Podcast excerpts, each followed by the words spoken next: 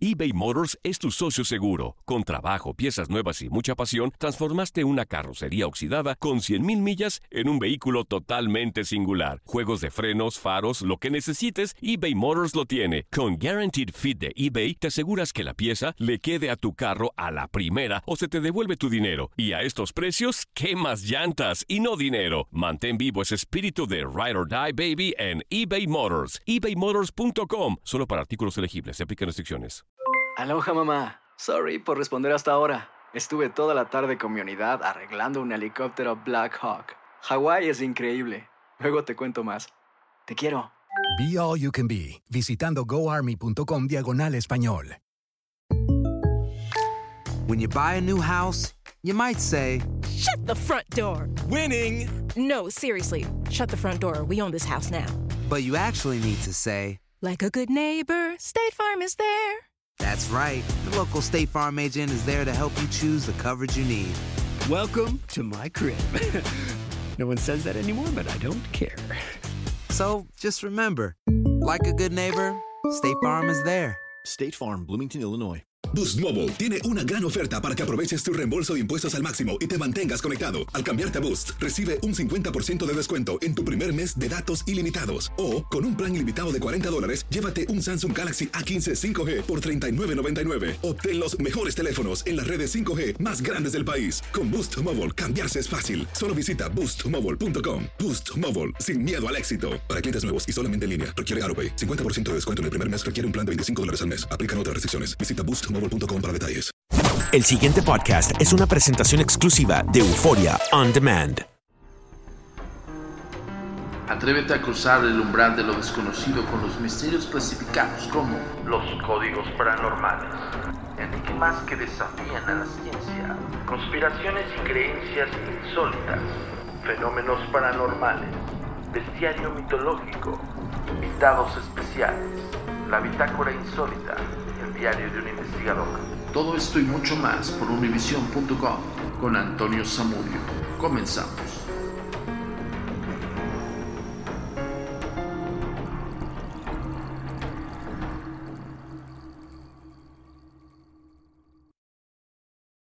Hola, ¿qué tal? Bienvenidos una vez más a Códigos Paranormales, los podcasts de lo desconocido a cargo servidor y amigo Antonio Zamudio, director de la Agencia Mexicana de Investigación Paranormal, Los Agentes de Negro. Bienvenidos a este nuevo año 2021 con muchísimas tribulaciones. Seguimos en pandemia y de verdad que pareciera que estamos viviendo un apocalipsis. Híjole, no nos queda más que cuidarnos. Eh, ya les había comentado en el podcast anterior, al final del 2020, que hicimos un especial en los códigos paranormales. Sigamos cuidándonos y cuidemos de los demás y a su vez cuidamos de nuestras familias. Entonces, si no tienes nada que hacer, si vives en la Ciudad de México, quédate en casa. De verdad, eh, nos hemos enterado últimamente de amistades que tenemos muy cercanas que ya están padeciendo esta enfermedad y es, híjole, causa impresión, causa terror, porque pues cada vez lo ves más cerca, ¿no? Entonces no nos queda de otra más que cuidarnos, los que tenemos la fortuna de no, no propiamente salir a buscar el sustento y que afortunadamente podemos trabajar desde casa, síganlo haciendo, ¿no? Traten de, de salir lo menos posible.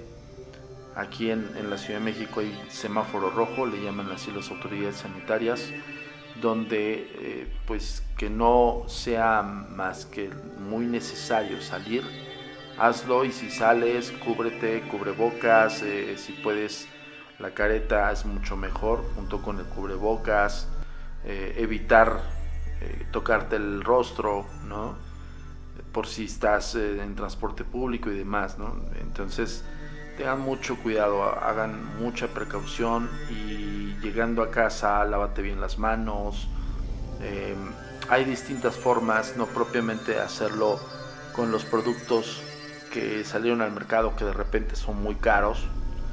Hay gente que simplemente eh, compra un alcohol. Un alcohol aquí en la Ciudad de México subió de precio como no tienen una idea. O sea, yo recuerdo que una botellita de alcohol, en aquellos entonces, les hablo antes de la pandemia, antes de la pandemia, hace un año, costaba la botella más grande, costaba como 30 pesos a lo máximo.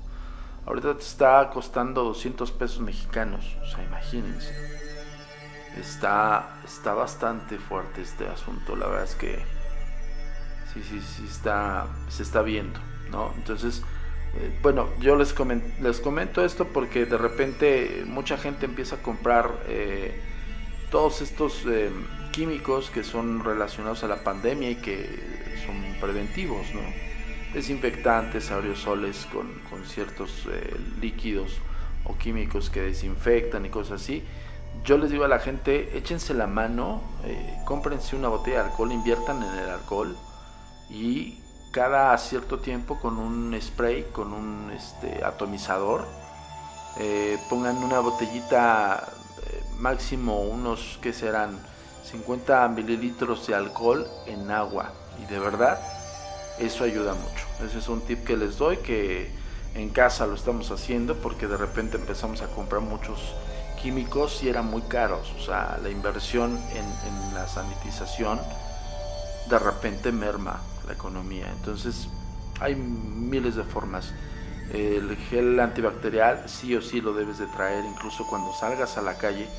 Llévate una botellita con gel antibacterial porque de verdad, para, no, para que no estés usando guantes, cada vez que salgas y, toques superficies externas a tu casa, pues en todo momento aviéntate tu, tu, tu rociada de gel antibacterial en tus manos ya velo como, como parte del hábito. De verdad que está, además de que eh, es fuerte el asunto de la pandemia, hay muchísimas cosas que están sucediendo que de verdad me hace remitirme a pensar que estamos viviendo un apocalipsis. Eh, esto pues no se había visto tanto, tribulaciones, conflictos políticos, eh, división, no sé, hay muchísimas cosas que eh, en algunos documentos ocultos, apócrifos, se ha connotado este tipo de, de advenimientos, ¿no? De, situaciones que están sucediendo y que, que de alguna manera están sustentando el concepto de las profecías, ¿no? Yo sí quiero ser muy enfático en esto no propiamente para alarmarte, sino más bien para que tengas la prevención en absoluto, por ejemplo, ahorita con lo de la pandemia, de cuidarte, cuídate y, nos cuidas a todos.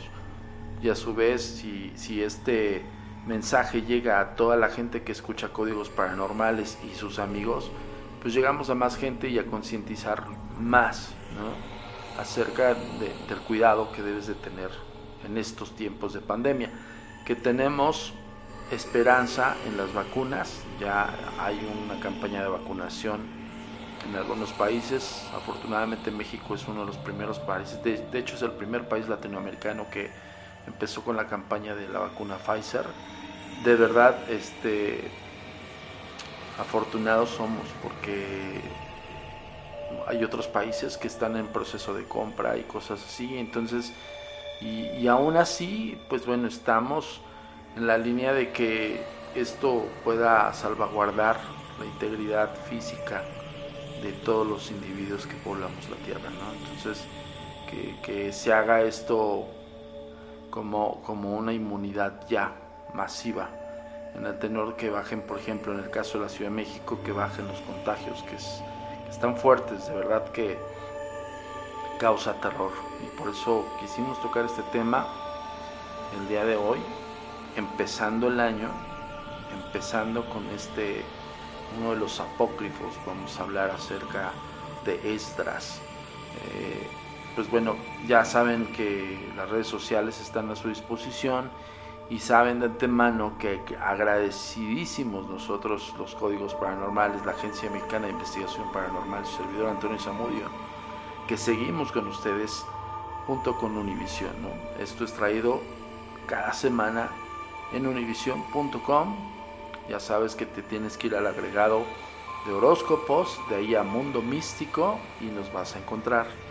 es maravilloso tener la fortuna de tener estos espacios para que difundamos y divulguemos el misterio, sobre todo estos mensajes que de alguna manera sí tienen que ser escuchados por la gente que está viviendo en países que tienen la pandemia muy alta y, también no bajar la guardia a los que tienen la pandemia no tan fuerte, porque ya vieron, hay países que no creyeron tanto en, la pandemia y ahorita son los países que tienen más contagios. Entonces, tengan mucho cuidado, de verdad se los digo como amigo, se los digo como, como un humilde eh, productor de contenidos de los códigos paranormales, que ustedes que nos están escuchando en sus casas, de donde nos escuches, cuídense, cuídense y por favor que no bajen la guardia, como dicen las autoridades aquí en la Ciudad de México. Vamos a, seguir cuidándonos, vamos a seguir protegiendo a nuestros familiares y proteger a la, a la comunidad en absoluto total, porque es muy importante llegar por lo menos a decir un respiro, perdón, a, sentir el respiro de decir, ok, lo pasamos y sobrevivimos. Entonces cuídense mucho, esto todavía sigue, hay una gran esperanza, hay varias vacunas y ya se está dando la vacunación. Entonces nos falta poquito. Este último jale es para que toda aquella persona que, que nos está escuchando y que de alguna manera sigue eh, sana en el tenor que no se ha contagiado, pues se siga cuidando, ¿no? Y a su vez también el que ya se contagió y sobrevivió y ya no tiene el virus, pues se siga cuidando más aún, ¿ok? Bueno, vamos a comenzar directamente porque tocamos el tema del apocalipsis de Esdras.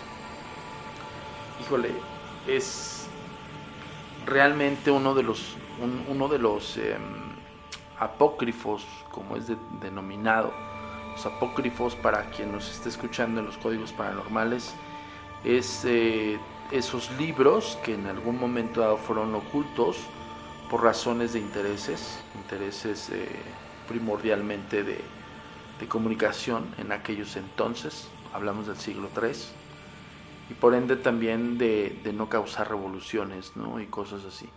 Vamos a tocar un poquito quién es Esdras y cuáles son estos libros, porque son los libros de Esdras. Pero antes te quiero recordar que nos sigas en las redes sociales. ¿Cómo? Códigos paranormales. Tu comunicación con nosotros es muy importante. Ponemos a tu disposición las redes sociales.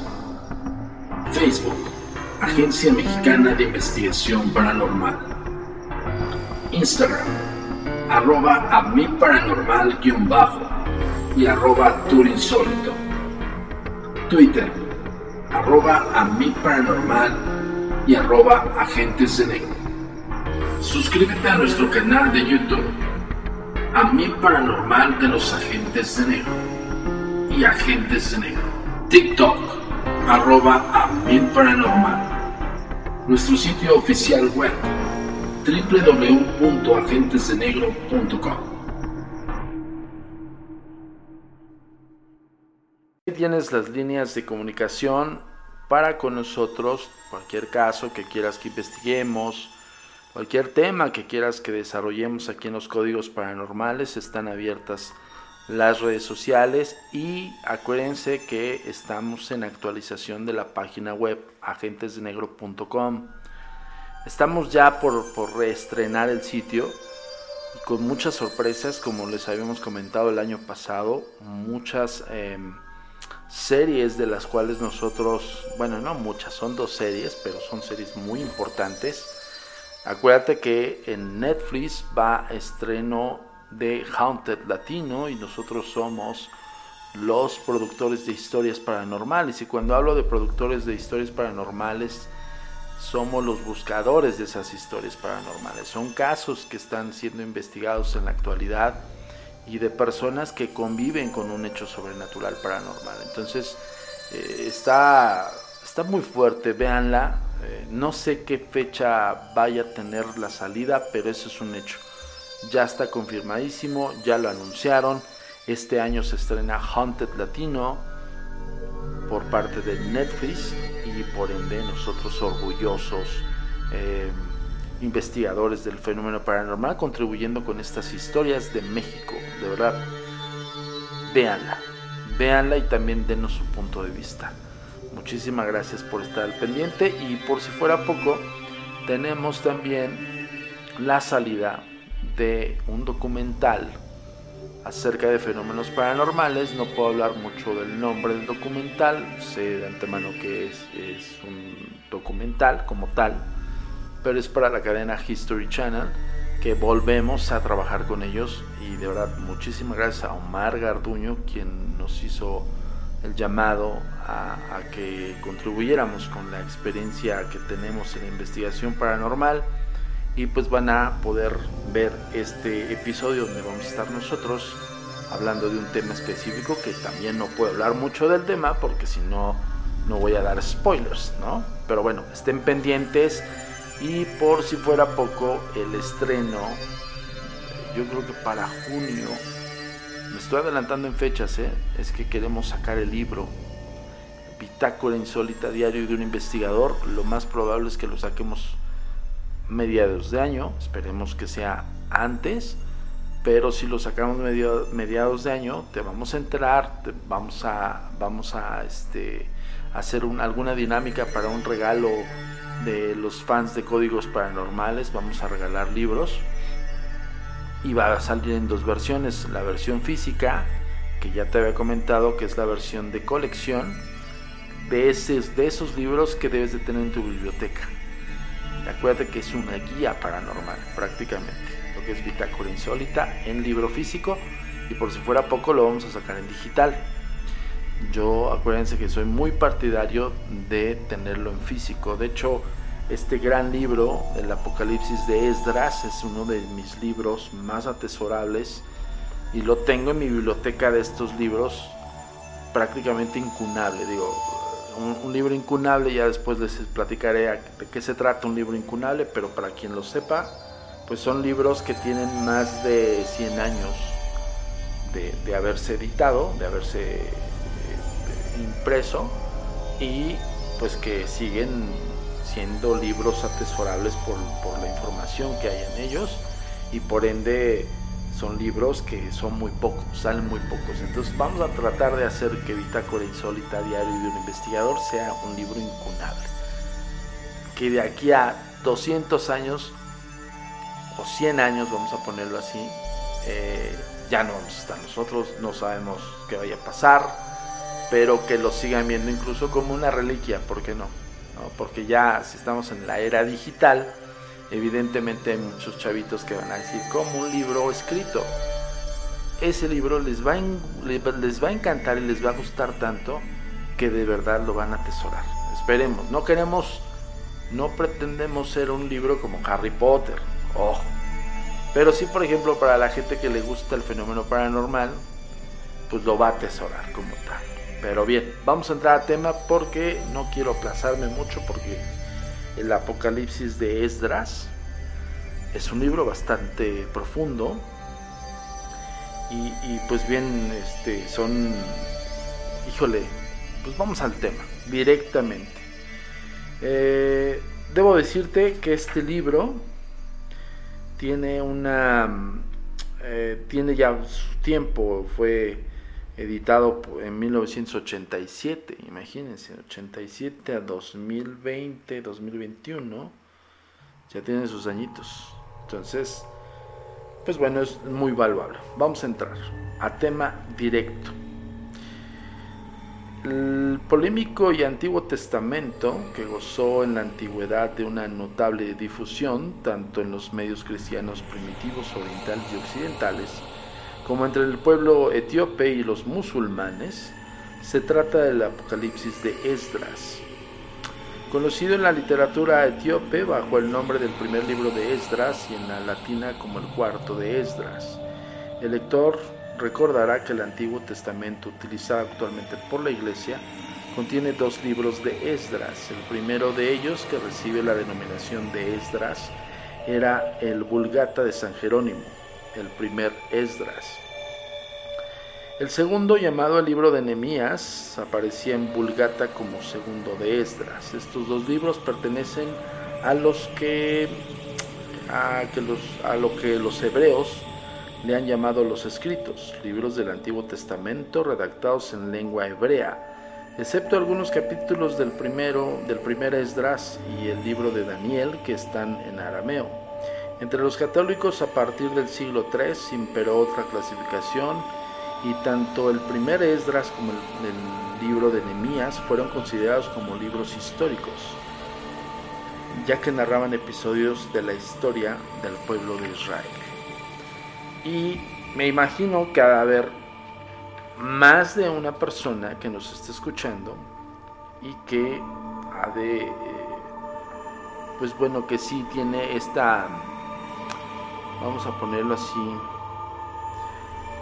pues vaya empatía, empatía del texto que vamos a leer, porque es un texto del, pueblo de Israel. no quiero dar la connotación exclusiva a, qué me refiero de religiones, pero me imagino que lo han de haber escuchado mucho. El, catolicismo casi no lo tocó, o bueno, yo que recuerde, pues este tema no lo tocaron, ¿no?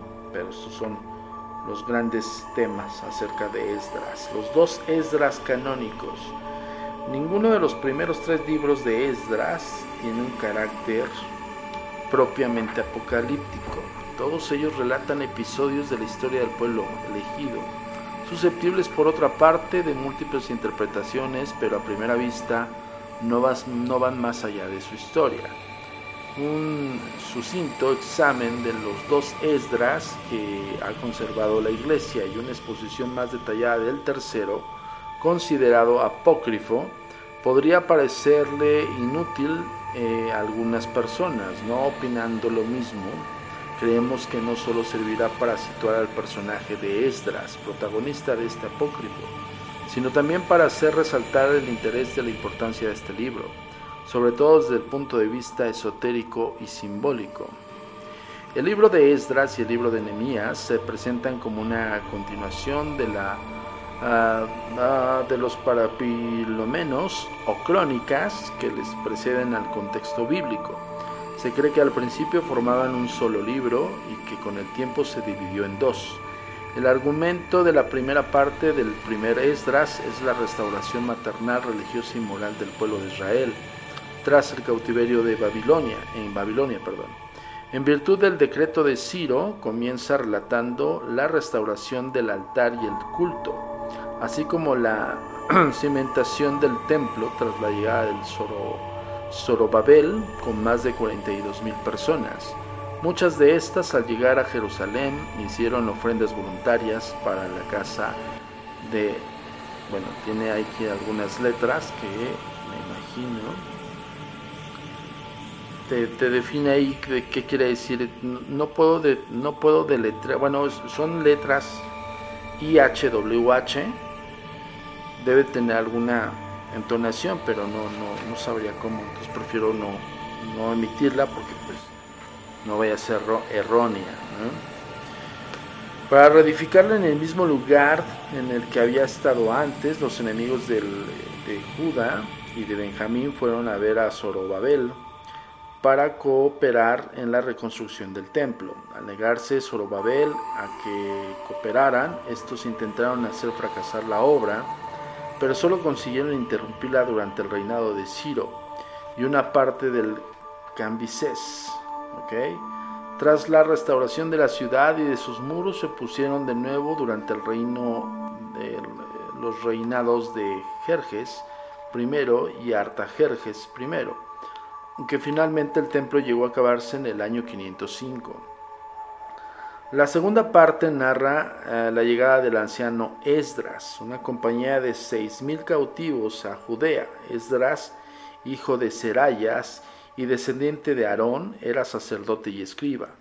Estaba muy versado en la ley de Moisés, Moisés, y sus misiones en Judea eran establecer jueces y magistrados que administraran la justicia y enseñaran la ley. Al llegar a Jerusalén, eh, encontró que la ciudad estaba contaminada por matrimonios con extranjeros. En poco tiempo consiguió deshacerlos, así acaba el primer Esdras, que continúa con el libro de Nemías, hijo de Elías. Nemías llegó a Jerusalén con poderes eh, para restaurar la ciudad en ruinas otorgados por el rey Arjerjes. Al presentarse ante los gobernadores, a estos les disgustó que viniera un hombre para procurar el bien de los hijos de Israel tuvo que proceder un secreto de la reparación de las murallas de Jerusalén, llevando a cabo su obra con una gran energía y, puso orden en la vida religiosa y moral del pueblo, con la ayuda de Esdras, acabando el plazo de, de perdón, de Artajerjes, le había concedido, retornó hacia, retornó hacia él al poco tiempo, regresa de nuevo a Jerusalén encontrándose las cosas en desorden. Lleva a cabo la renovación de la alianza, cuya firma encabeza en su sello una nueva repartición de los habitantes del territorio, bendiciendo el pueblo a aquellos varones que se presentan voluntariamente a quedarse en Jerusalén. Tanto el libro de Nehemías como el primer Esdras pertenece, parecen perdón, proceder a la compilación de varios documentos ignorándose hasta la fecha quién fue su autor o recopilador. Se cree, sin embargo, que se trata del mismo que recopiló los paripo.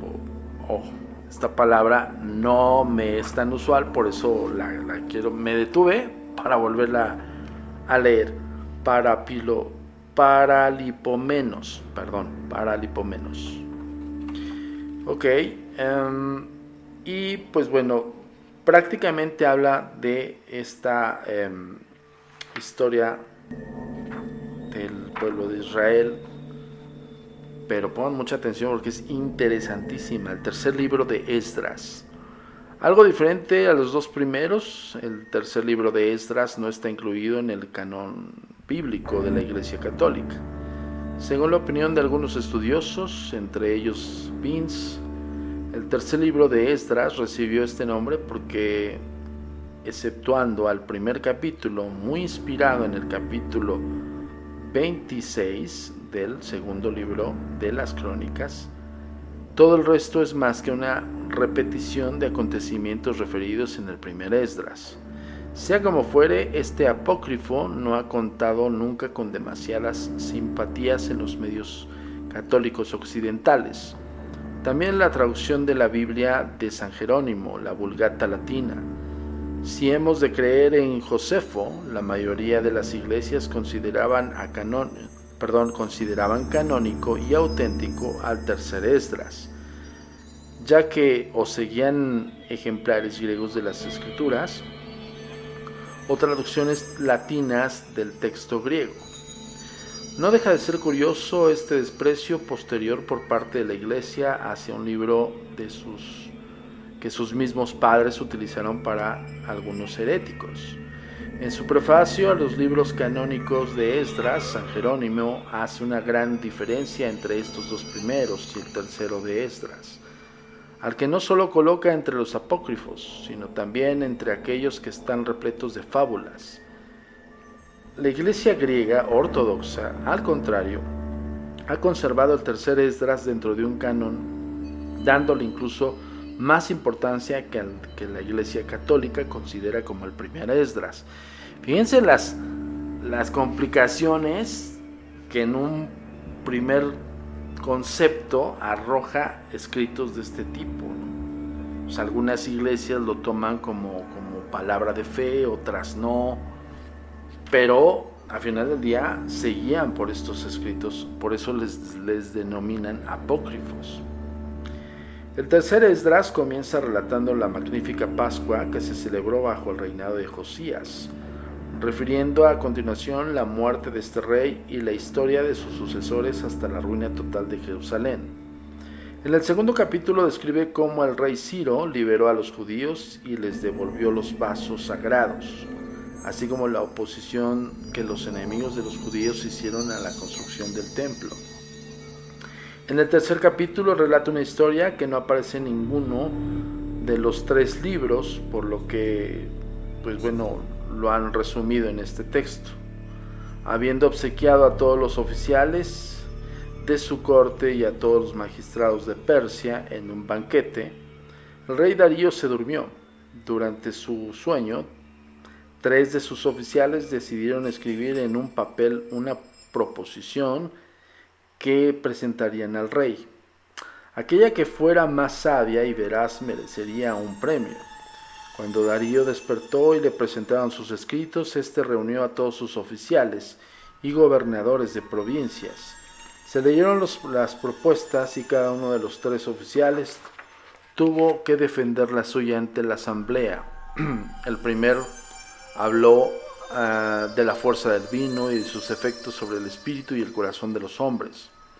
El segundo del enorme poder del rey que se extiende más allá de los eh, mares haciendo temblar a las naciones. El tercero, Zorobabel, disertó acerca del sutil poder de las mujeres y de la supremacía de la verdad sobre todas las cosas. Dominan, dijo refiriéndose a las mujeres, al rey y al sujeto, hacen nacer tanto al grande como al pequeño, aquellos que cultivan la viña y aquellos que beben el vino, no existirían si no hubiera mujeres. El hombre deja sus padres, amigos y patria para atarse a la mujer. Por poderoso que eh, fuere, el rey se deja a veces maltratar familiarmente o por amistad por una mujer. El vino, el rey de las mujeres y el rey, perdón, y las mujeres pueden caer en el, en el desorden y la injusticia, pero la verdad es incorruptible y eterna. Su fuerza no es pasajera ni está sometida al cambio. Al, acabar Zorobabel su discurso, la asamblea gritó, la verdad es grande. Darío lo declaró vencedor y le permitió que formulara un deseo a lo que Zorobabel respondió con el ruego de que construyeran el templo que había, había sido destruido cuando los caldeos tomaron Jerusalén. Fue entonces cuando Zorobabel pudo volver a Jerusalén para cumplir su visión. Darío les, despidió con un abrazo emocionado por la inteligencia y la profundidad, profundidad de su discurso. Este es, a grandes rasgos, el argumento tercero de Esdras, que va ligado totalmente a la veneración de la mujer. Creemos que, después de haber leído lo que antecede, para enfocar y valorar en su justa medida el Apocalipsis de Esdras, la lectura de los dos primeros de libros que aparecen en la Biblia y el argumento del tercero le permitirá darse cuenta eh, de la riqueza del apócrifo, cuya lectura van prácticamente a abordar en este momento. Y es cuando entran directamente al, al apocalipsis de Esdras. Hay personajes que aquí los vamos a connotar y que propiamente en códigos paranormales los vamos a retomar y vamos a hablar de estos, nos vamos a concentrar en estos otros personajes para que sepas, toda, toda la persona que nos está escuchando aquí en los códigos paranormales sepa de qué estamos hablando.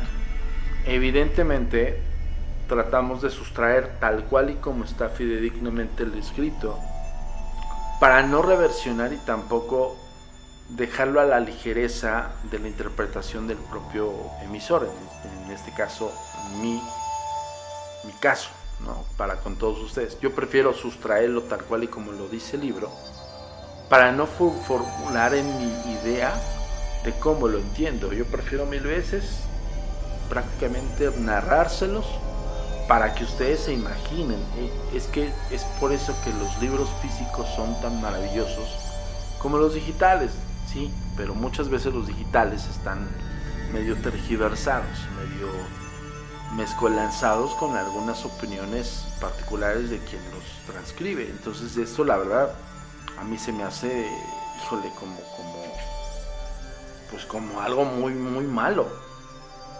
¿no? Yo prefiero sustraerlo del autor y llevarlo hasta ustedes por medio de los códigos paranormales. Pero bueno, ya no me voy a a perder un poco más en esta, en esta explicación, no sin antes recordarte las redes sociales. Tu comunicación con nosotros es muy importante. Ponemos a tu disposición las redes sociales. Facebook, Agencia Mexicana de Investigación Paranormal. Instagram, arroba a mi paranormal-bajo y arroba turinsólito. Twitter, arroba a mi paranormal y arroba agentes de negro. Suscríbete a nuestro canal de YouTube, a mi paranormal de los agentes de negro y agentes de negro. TikTok, arroba a mi paranormal. Nuestro sitio oficial web, www.agentesdenegro.com. El Apocalipsis de Esdras. Considerado literariamente, el Apocalipsis es uno de los elementos más importantes de la mística y el esoterismo de los judíos. Aunque sus trazos esenciales vienen señalados o al menos evocados en algunos pasajes de los profetas Isaías, Ezequiel, Amos o Daniel del Antiguo Testamento, no contienen en sí una profundidad de un apocalipsis aparte del neotestamentario apocalíptico de San Juan. Todos los otros están considerados apócrifos. Los más eh, conocidos son el libro de Enoch, que es un gran personaje, escriba de los ángeles, que ya después hablaremos acerca de Enoch. Ya hemos tocado algunos temas acerca de los ángeles en peligro de una especie de peligro de extinción, sustraídos del, libro Malcolm Watwin, creo que se apellida así, librazo. De verdad que eh, deberían de tenerlo en su biblioteca. Acuérdense, Ángeles, una especie en peligro de extinción, es por Malcolm Watwin, creo que así se apellida. Es edición y habla acerca de los escritos de Enoch. Bueno, continuamos. El Apocalipsis de Abraham, el Apocalipsis de Elías, el Testamento de los Doce patriarcas y la ascensión de Isaías. El tema central de toda esta literatura apocalíptica es siempre el mismo, una revelación del final que amenaza a Israel y a la humanidad entera. Los personajes que aparecen en los diversos apocalipsis se acostumbran a ser personajes bíblicos, aunque en ellos puedan tener mayor importancia de la que tenían en el texto bíblico. Adán, Enoch, Esdras, Isaías, Baruch, Elías, etc. La, revelación tiene lugar a través de un ángel, Gebiel, creo que sí leí bien, Gebiel o, o en el Apocalipsis de Abraham, Uriel en el de Esdras y en el libro de Enoch, eh, el ángel, perdón, es Uriel en el de Esdras y en el libro de Enoch, o sea, en tanto Esdras como, como Enoch sus, sus dictados fueron por parte de Uriel, uno de estos ángeles. Ahora, ojo, no confundamos el ángel que todos conocemos, ¿eh? ya hemos platicado acerca de este tema. O sea, no es un concepto del ángel que vuela con, con sus alitas o que lo encuentras en, en algunas tiendas de estas especializadas supuestamente en ángeles. ¿eh? Ojo con eso. ¿eh? Ya hemos tocado el tema en los códigos paranormales acerca de los arcángeles. Realmente estamos hablando de la milicia celestial. Y ya hemos dicho que no propiamente son buena onda. ¿eh? No todos esos ángeles son buena onda. Los ven literal como, como seres inferiores. Y digo, si nos ponemos un poco exquisitos acerca del concepto de, los ángeles y de la creación, pues evidentemente hay una razón del por qué nos ven así. Ellos son prácticamente la primera creación de Dios, ¿no? Bueno, si, si nos vamos a la, al tema propiamente bíblico y, y con la connotación del Dios creador, religioso, vamos a ponerlo así, pero pues bueno, ese es otro tema, que es, otro códigos paranormales que vamos a tocar más adelante, del por qué este, hablamos de que los ángeles, bueno, aquí les, les llaman ángeles, porque al final del día, en los retablos antiguos, eh, en, los escritos antiguos, en los apócrifos, hablan de ángeles, no hablan de arcángeles, no hablan de, de la jerarquía celestial. Ya Enoch empieza a darles esta connotación o, más bien esta mm, clasificación de los nueve coros celestiales y bla, bla. Bueno, eso ya es otro tema que vamos a entrar eh, en otros códigos paranormales acerca más profundo. Incluso voy a hacer uno de justamente como el análisis. Eh, vamos a sacar como su, su ficha bibliográfica de cada arcángel. Y ojo, por eso doy esta connotación, porque en los escritos de Esdras, tanto en los escritos enoquianos, se refieren a ángeles, o sea, ya hasta que no clasifica qué son los querubines, qué son los serafines, qué son los tronos, las potestades, bueno, ya, es un tema que no estamos hablando hoy, pero ya saben que yo me, me clavo y empiezo a hablar de estos temas. Bueno, el ángel es un eh, enviado de Dios que revela al hombre los misterios del fin del mundo y los del mundo venidero. Se trata de una verdadera iniciación que en muchos textos acaba en la contemplación de la Mércaba que, de Dios, que es un trono, un carro. En algunos, como el Apocalipsis de Esdras, la narración se detiene en la ascensión del profeta. Antes de entrar en materia y sumergirnos en la lectura de este Apocalipsis, no estará de más meternos en su título. Apocalipsis significa revelación. ¿Quién sabía de ustedes que el Apocalipsis significaba revelación? Muchas, muchas personas tienden a, a pensar y, eso tiene culpa muchísimo de los informadores que están allá afuera, ¿no? O sea, la verdad es que sí tienen su culpa. El apocalipsis de San Juan es la revelación de San Juan. Pero la connotación de apocalipsis luego, luego te remite a madres, Estamos viviendo algo que, por ejemplo, yo lo acabo de decir en un inicio del podcast. El apocalipsis que estamos viviendo son revelaciones y lo estamos viendo. Por eso hablé de tribulaciones, conflictos políticos, son revelaciones. Estamos siendo testigos de esas revelaciones. Entonces, espero que haya quedado súper claro que Apocalipsis es una revelación. Y por ello sabemos que el contenido de la esencia del texto es la revelación hecha a Esdras, una revelación concedida por Dios a través de uno de sus ángeles, Uriel, o sea, Ahor, él, luz de Dios, o Dios es mi luz, Esdras de la raíz, azar, eh, socorrer, ayudar, es en hebreo Esra, palabra que significa socorro. Nuestro personaje aparece a lo largo de todo el texto como una ayuda para el pueblo de Israel que regresaba del cautiverio de Babilonia.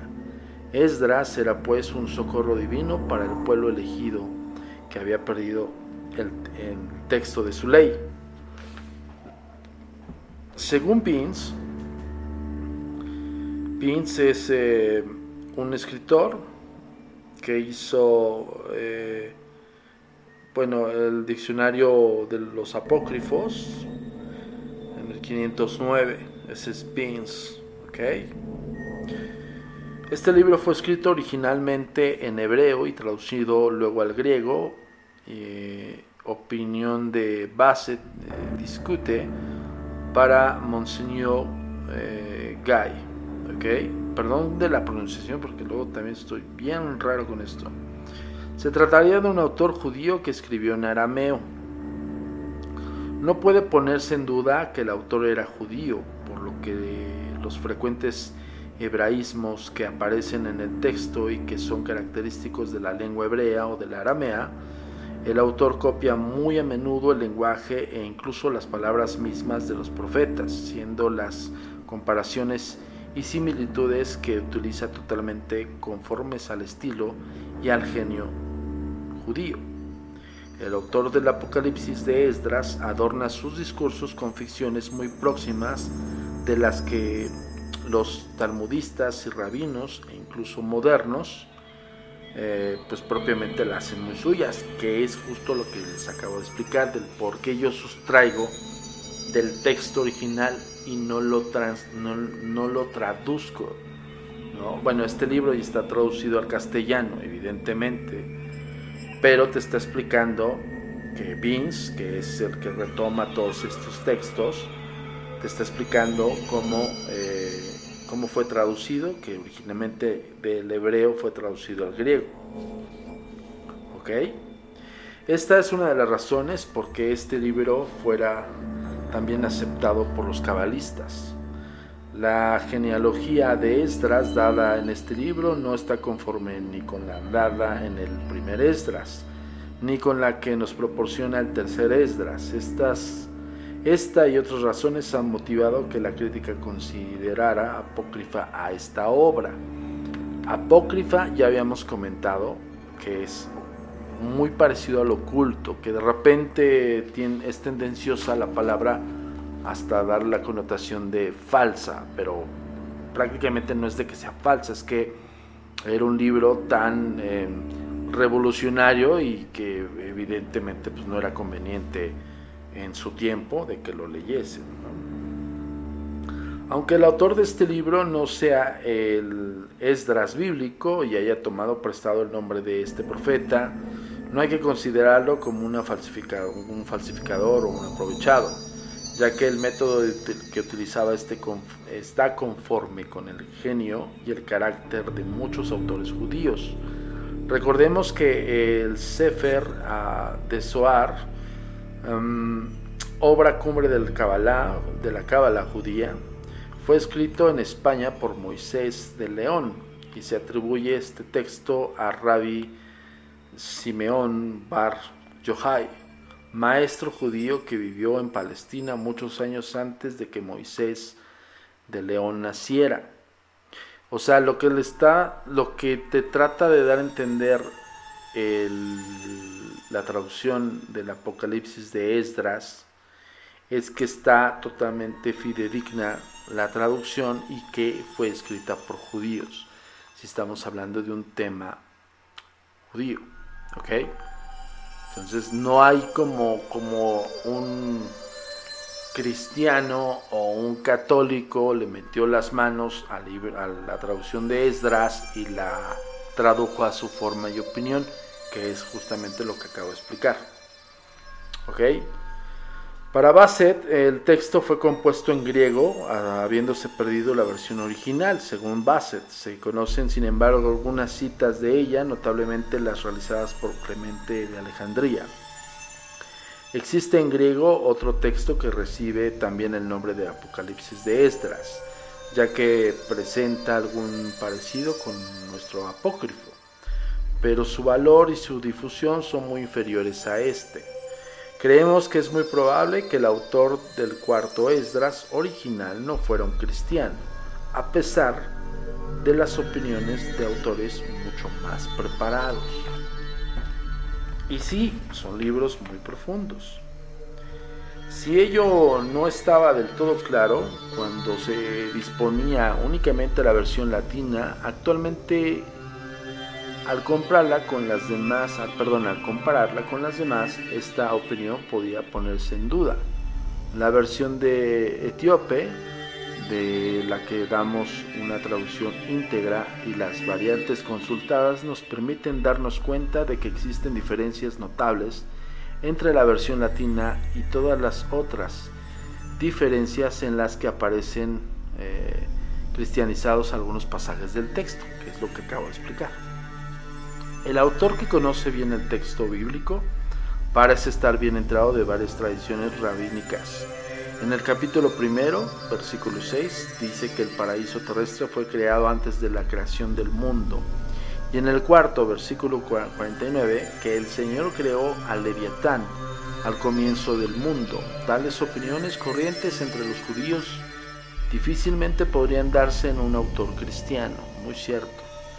Otra idea típicamente judía que encontramos en este libro es que si el Altísimo no prodigara su misericordia, el mundo no podría subsistir. Apocalipsis de Esdras eh, séptimo 32. Los dos primeros capítulos de la versión latina que no aparecen en ninguna de estas parecen haber sido escritos en Egipto algo más tarde que el Apocalipsis de San Juan. Del que pueden observarse algunas influencias. Cabe hablar también de influencias, sino de directas o al menos indirectas del Evangelio según Mateo, del de Lucas y del tratado poco conocido actualmente llamado El Pastor de Hermas, que es justo lo que les acabo de explicar. Esto es importante, toda la gente que nos está escuchando en Códigos Paranormales, del por qué se trata de buscar el libro indicado. O sea, y esto va, es una recomendación para todos aquellos que nos están escuchando los códigos paranormales y que luego me piden este, cuál es el título del libro que, que, lees acerca de fantasmas, acerca de espíritus. Yo les doy ciertos títulos específicos que sé de antemano que, que el autor no está tergiversada su versión no está cambiada la versión. Es importantísimo. No es lo mismo que, como ya les había comentado, hacer eh, bitácora insólita diario de un investigador, mis conceptos bajo el estudio bibliográfico, bajo el estudio de bajo el estudio y avocación de prácticas y teorías, y que yo haga mi versión acerca de lo que ustedes van a leer en Bitácora Insólita referente a lo que yo he estudiado, he documentado y por supuesto he practicado. Entonces yo ya tengo mi punto de vista acerca de cómo es el mundo espiritual. Aunque mi influencia directa haya sido Alan Kardec, haya sido Sigmund Freud, haya sido, pues bueno, incluso Tomás Alva Edison, Guillermo Marconi, o sea, sí hay eh, incluso Francisco y Madero, ¿no? Ellos tenían su forma de ver el espiritismo y lo plasmaron de esa manera. A mí me ayudaron para estudiar el espiritismo entonces cuando yo hago bitácora insólita lo hago bajo mis preceptos conforme lo que yo he aprendido. ¿Ok? Es por eso que los apócrifos tienen que ser fidedignos, tal cual y como fueron escritos en las tablas, en piedra, donde hayan sido escritos, son sustraídos y traducidos y por eso son muy enfáticos en el libro de Esdras que son traducidos por judíos, porque estamos hablando de arameo y hebreo, antiguo. Entonces la gente, bueno, la población judía podía entender estos, eh, estas lenguas. No tal vez la versión traducida de la traducción de la traducción de la traducción. Entonces, te dan mucho en cuenta eso no quiere decir que también eh, nosotros lo que digamos es la absoluta verdad. Bueno, la estamos sustrayendo de un libro que es totalmente recomendable y que es uno de los libros apócrifos, ¿me explicó? Y por eso lo sustraigo tal cual y como lo leo, chicos, para todos y chicas, para todos ustedes. Pero bueno, espero que ya haya quedado como medio claro. Y si no, escríbenos en las redes sociales, oye, Samodio, no te entendimos específico, como que de repente no quiero resultar muy redundante, pero sí quiero que quede muy, muy firmemente el por qué se sustraen los escritos tal y cual y como los leemos. No lo expreso, no lo leo y lo expreso a lo que lo entiendo. Prefiero mil veces compartirlo contigo que nos estás escuchando, que tú mismo saques tu propia conclusión. Pero lo estás escuchando del libro original, ¿ok? Bueno. Por su parte, Vince concluye que el autor de este libro vivió a finales del siglo I o a lo sumo comienzos del siglo II. Y algunos autores pretenden que el capítulo 12 eh, eh, habla del reinado del emperador Dominiciano. Uno de los pasajes más polémicos de este apócrifo es aquel que del que se habla de la oración por los muertos que fue suprimido en los manuscritos de la versión latina. Al título de la curiosidad no tenemos que un ejemplar de esta versión latina, o sea, no lo tienen en su poder. Eh, se dice que está conservado en la Biblioteca Nacional de París. El folio en cuestión fue arrancado. Fíjense, ¿eh? por eso, híjole, ya no quiero hacer volver a ser redundante, pero es muy importante porque tal vez para la persona que arrancó esta, esta este, hoja de, la oración hacia los muertos, lo, lo sintió agresivo, no iba con sus ideales, eh, lo vio diabólico y dijo, vámonos. Pero fíjense lo que se perdió. Ok, por eso, híjole, es importantísimo estas versiones. Entre las traducciones de la versión original desaparecida, hay que citar en primer lugar la Siria, eh, fechable en la misma época de que, los dos Esdras ortodoxos. El original se encuentra en la Biblioteca Ambrosiana de Milán. Las diferencias entre la versión siriaca y la etíope que Bassett señala aparecen, em, aparecerán en, el en la presente traducción en cursiva minúscula al pie de la página. Aquí te hablan incluso de una traducción de estas dos versiones. El texto de la versión etíope fue publicado por primera vez por Lawrence junto a una traducción latina y otra inglesa, comparándolo con las versiones árabes y latinas que ya se conocían. Años más tarde, M. Tillman, en una obra póstuma, estableció el texto etíope utilizado para realizar la, la presente traducción basándose en 10 manuscritos. Existen también dos versiones árabes de este apócrifo que son algo distintas. De la primera que de ahora en adelante llamaremos versión árabe primera, se conocen dos copias, una está en Oxford y otra en el Vaticano. Fue a partir de, la que de Oxford, de Oakley, realizó una traducción inglesa que apareció en el tomo cuarto del Primitive Christian Review, que esto está, creo que sí lo pronuncié bien, ¿eh? en Whipstone, Londres, desde 1711. La otra versión árabe, que según Bassett deriva también del griego, se encuentra en el Vaticano. Su texto íntegro fue publicado junto a una traducción latina por ay, Guildmeister, que creo que sí lo pronuncié bien. Gildemeister, perdón, ¿ok? Señalaremos las variantes de esta versión como versión árabe 2. Acuérdense, para que la, entendamos a lo que estamos leyendo. El primer, el primer escrito, la, primera versión árabe, que es como lo denominan aquí en el, en el Apocalipsis de Esdras, es árabe 1, está guiada en las dos copias que existen en Oxford, y la árabe 2 es la que está en griego, y esa está en el Vaticano, nada más y nada menos. Y es un apócrifo, ¿eh? Ok, mm, no hemos podido añadir a esta primera edición castellana del Apocalipsis de Esdras las variantes de las versiones armenias, dada nuestra total ignorancia en esta lengua y la falta de traducciones de esta versión a idiomas más asequibles. Sin embargo, para el lector erudito señalaremos que una versión armenia puede consultarse en la Biblia Armenia de Venecia, publicada en 1805 y la otra en la Biblia de Armenia de Uscan, publicada en Ámsterdam en 1656, en la que existe una reedición más moderna en San Petersburgo en 1815. Vean las traducciones que se hacen de los apócrifos. Híjole, yo, estamos empezando el libro, de verdad, estoy en la página 22 y es un libro de ciento... de 200... La torre,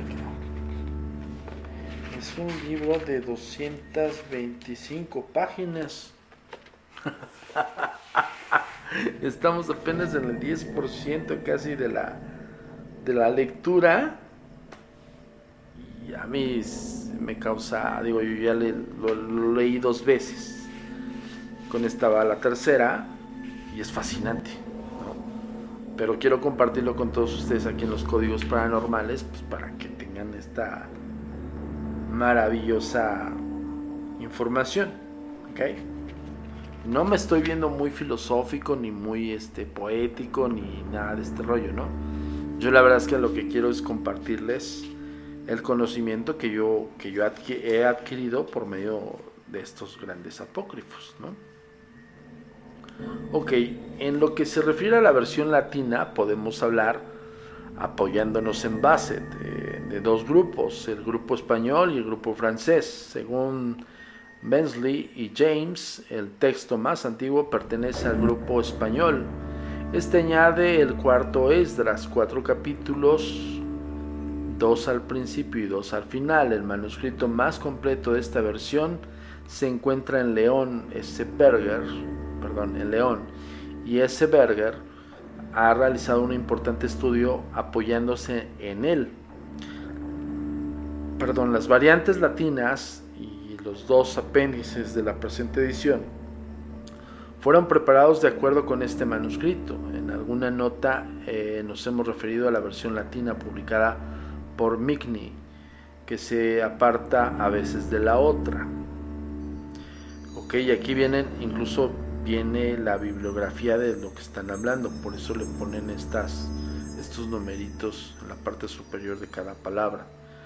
Influencias del Apocalipsis de Esdras. En la época de San Ireneo, Clemente de Alejandría y Tertuliano, el Apocalipsis de Esdras gozaba de una notoria autoridad, ya que basándose en él, estos autores y otros padres de la iglesia creyente que el verdadero creyente en que el verdadero Esdras había recibido eh, de nuevo las santas escrituras que se creían perdidas en la quema de Jerusalén durante el reinado de Nabucodonosor.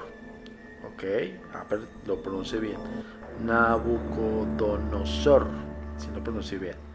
Sin embargo, tanto las opiniones de los autores eclesiásticos como la de los eruditos laicos que han estudiado este libro, a pesar de no oponerse, siempre están de acuerdo entre sí y en algunos puntos coinciden en que es apócrifo. A pesar de no haber sido perseguido sistemáticamente como lo que fueron los otros apócrifos, la versión latina, o sea, la de mayor circulación durante toda la Edad Media en Occidente, sufrió una censura hasta el punto que nos encontramos con algunos manuscritos con hojas arrancadas. Pero lo curioso es que no se hiciera ah, desaparecer el texto entero. La razón de ello es que creemos que al citarlo los padres latinos y griegos habían hecho grandes elogios de él. Algunos habían em, llegado a escribir que el autor del cuarto Esdras había hablado bajo la inspiración del Espíritu Santo. No habla, eh, perdón, no deja de ser curioso que este libro no haya estado nunca presente ni en el canon griego ni en el latino, lo que nos hace pensar que los eclesiásticos de la antigüedad eran menos rígidos que los modernos, y muy cierto, ¿eh? San Bernabé en la llamada epístola de Bernabé, tan cara a, Clemente de Alejandría, describe.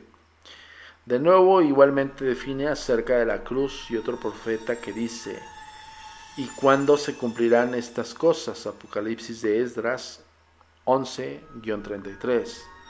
Dice el Señor, cuando el madero se incline y se levante, y cuando el madero destilare sangre.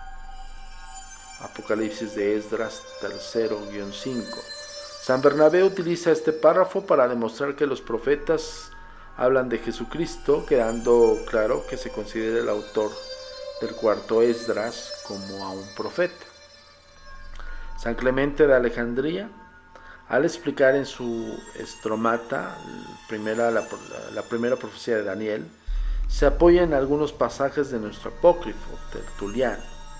Cita también el cuarto Esdras sin apoyarse tanto en él como Clemente sin elogiarlo como San Ambrosio, pero considerarlo como una sagrada escritura. San Cipriano creía que el fin del mundo estaba próximo, basándose en el cuarto Esdras, al que consideraba un libro divino. San Hipólito, fallecido en el año 235, utiliza el Apocalipsis de Esdras y de San Pedro para describir la vida futura, particularmente la contemplación por parte de los malvados de los tormentos que sufrirán, el oficio de los ángeles y la imposibilidad de la intersección, eh, perdón, intercesión. En las constituciones perdón, apostólicas, segundo y 14, cita textualmente algunos pasajes del cuarto Esdras refiriéndose a la intercesión episcopal a favor de los energúmenos. San Ambrosio, en su libro del bien de los, y de la muerte, eh, de Bono Mortis, utiliza el cuarto Esdras para demostrar a los paganos que lo bueno que pudieran tener lo han sacado de los libros cristianos. Afirma que San Pablo ha seguido las opiniones de Esdras y no las de Platón, y que Esdras ha hablado por una inspiración del Espíritu Santo, lo que sitúa por encima de los filósofos, o sea, lo sitúa como sagrado. En su libro sobre el Espíritu Santo, de Espíritu Santo, este mismo autor se expresa con la misma fuerza y en la epístola a Oronciano aconseja la lectura del cuarto Esdras para demostrar que las almas son una sustancia más elevada que la del cuerpo. San Ambrosio utiliza también el Apocalipsis de Esdras en su um, Commentarium in Lucam, no poniendo nunca en duda la autenticidad del libro. En todos los pasajes en los que se refiere al juicio final se apoyan las ideas expresadas en el cuarto de Esdras, por ejemplo, cuando explica que la tierra devolverá los cadáveres a los muertos. Híjole, yo creo que vamos a concluir, vamos a partirlo en, una posible segunda parte, tercera parte y, cuarta parte. Porque quiero, quiero también darles eh, pues toda la connotación del, Apocalipsis de Esdras y vean cómo todos los eruditos y, los, y los que Espérenme un segundo porque ya me perdí. Es que yo no, no quiero perderme. Ah, un tantito. Ah, aquí estoy, aquí estoy, aquí estoy. Aquí estoy. Ah, perdón, eh, perdón, es que me perdí en la página. Y creo que ya, ya, ya, aquí ya, ya, ya, la vi, ya la vi. Ok, quiero eh, entrar eh, también al Apocalipsis de Esdras y el libro de Enoch. Híjole, interesantísimo este texto, de verdad. Véanlo, más bien, sí, escúchenlo dos veces, este podcast, porque igual es probable que te quedes con que, ¿eh? ¿De qué estuvimos hablando? Es un libro muy profundo, el Apocalipsis de Esdras, es la traducción eh, al castellano basada en, en la traducción latina escrita eh, hace siglos y traducida por, judíos. ¿no? al final del día es un libro muy fidedigno y pues, es maravilloso. La colección, hay varios libros del tema, está Esoterismo y Simbolismo, Los símbolos de los egipcios, el libro de las figuras jeroglíficas, Conclusiones mágicas y cabalísticas, Tratado de las asignaturas, el libro de las ninfas, Sefer Yetzirah, el libro de Enoch, híjole, este, es lo que, este no lo he conseguido, lo voy a tratar de conseguir, el libro de Enoch. Tengo algunos escritos ahí de algunos este, apócrifos, pero no un libro como tal. La caverna de los tesoros, concordancia con el mito físico eh, Cábalo Hermética, el libro de la claridad de la, entrada, de la entrada abierta al Palacio Cerrado del Rey, el filósofo autodidacta, las enseñanzas de Jesucristo y sus discípulos, y por ende el Apocalipsis de Esdras, que es el que tenemos nosotros en nuestro poder y que vamos a hacer segunda parte, posiblemente tercera parte y hasta cuarta parte, porque de verdad que es un libro. Fíjense, ahorita nos quedamos en el, en el miento, déjenme ver dónde estoy. nos quedamos en el 29. Quedamos en la página 29. Mucha información, gran información. Yo voy a tratar de subir algunas imágenes a las redes sociales para que entiendan y vean un poquito cómo, cómo es Esdras y, la connotación. Yo sé que incluso este podcast pudo haber resultado muy religioso, pero si, si lo escuchas y llegaste hasta aquí, es porque escuchaste con atención toda la, todo lo que es la transcripción del propio libro y que te habla de estos sabios, incluso mm, eclesiásticos, que se basan en los escritos apócrifos para realizar sus propias eh, versiones. ¿no? Incluso hablan acerca de, algunos, algunos de los apócrifos, son arrancadas las hojas. ¿no? O sea, no se tiene todo, todo, el, todo el contexto del libro, pero gracias a que estos pues, se espantaron, se impresionaron o incluso lo quisieron atesorar para ellos mismos. ¿no? Hay páginas que no se han podido encontrar y estos temas de los apócrifos eh, podemos hablar incluso en otro podcast acerca de los escritos del Mar Muerto, que es un temazo también ligado totalmente a, la real, a la real, quiero, no quiero pisar callos, pero sí, ya saben que yo soy investigador y yo, yo estoy en, medio, yo no estoy ni en el lado de la creencia ni en el lado del escepticismo. Tengo que estar en medio, ¿no? Muy objetivo. Pero lo que se dice es que los papiros del Mar Muerto o los escritos del Mar Muerto son la realidad del Evangelio de, Jesucristo, supuestamente. Entonces, bueno, hay tema para cortar en estos en la nueva temporada de los códigos paranormales y quisimos empezar con esto yo creo que has de haber pensado, ¿va, va a tocar el tema apocalíptico y vamos a saber qué nos depara en 2021. No, yo creo que quiero darte a entender cómo los escritos antiguos, denominados apócrifos y, también estudiados por eruditos, pues trataban de, visualizar incluso una posible profecía en estos escritos. ¿no? Yo prefiero hablarte de esto más allá de, que lo que estamos viviendo son revelaciones. Por eso Apocalipsis es revelación. Entonces no duden que estemos viviendo siempre en una revelación. Bueno, yo los dejo por hoy, señores, señoritas. Muchísimas gracias. Cada semana tenemos una cita aquí en los códigos paranormales, los podcasts de los conocidos. Gracias a Univision, gracias a Frederick Mueller creo que te lo pronuncié bien, es nuestro musicalizador de esta música que escuchan de fondo tan fascinantes gracias a Frederick, gracias a esas obras maestras, son obras originales para la Agencia Mexicana de Investigación Paranormal y nos vemos la próxima semana con otra entrega más de estos misterios conocidos como los códigos paranormales. Yo soy Antonio Zamudio, director de la Agencia Mexicana de Investigación Paranormal, los agentes de negro. Nos vemos en otra entrega más.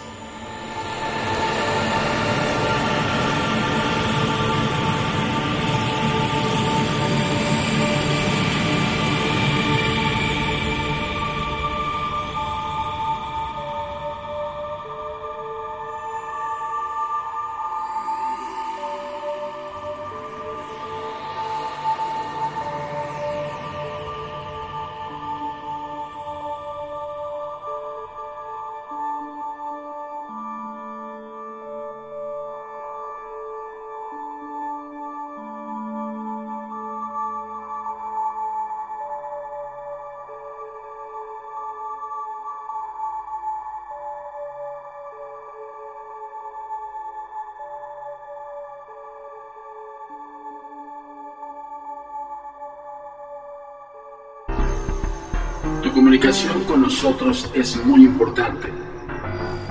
Ponemos a tu disposición las redes sociales. Facebook, Agencia Mexicana de Investigación Paranormal. Instagram, arroba a mi paranormal y arroba. Twitter, arroba paranormal y arroba agentes de negro. Suscríbete a nuestro canal de YouTube, a mi paranormal de los agentes de negro y agentes de negro. TikTok, arroba a mil paranormal. Nuestro sitio oficial web www.agentesdenegro.com.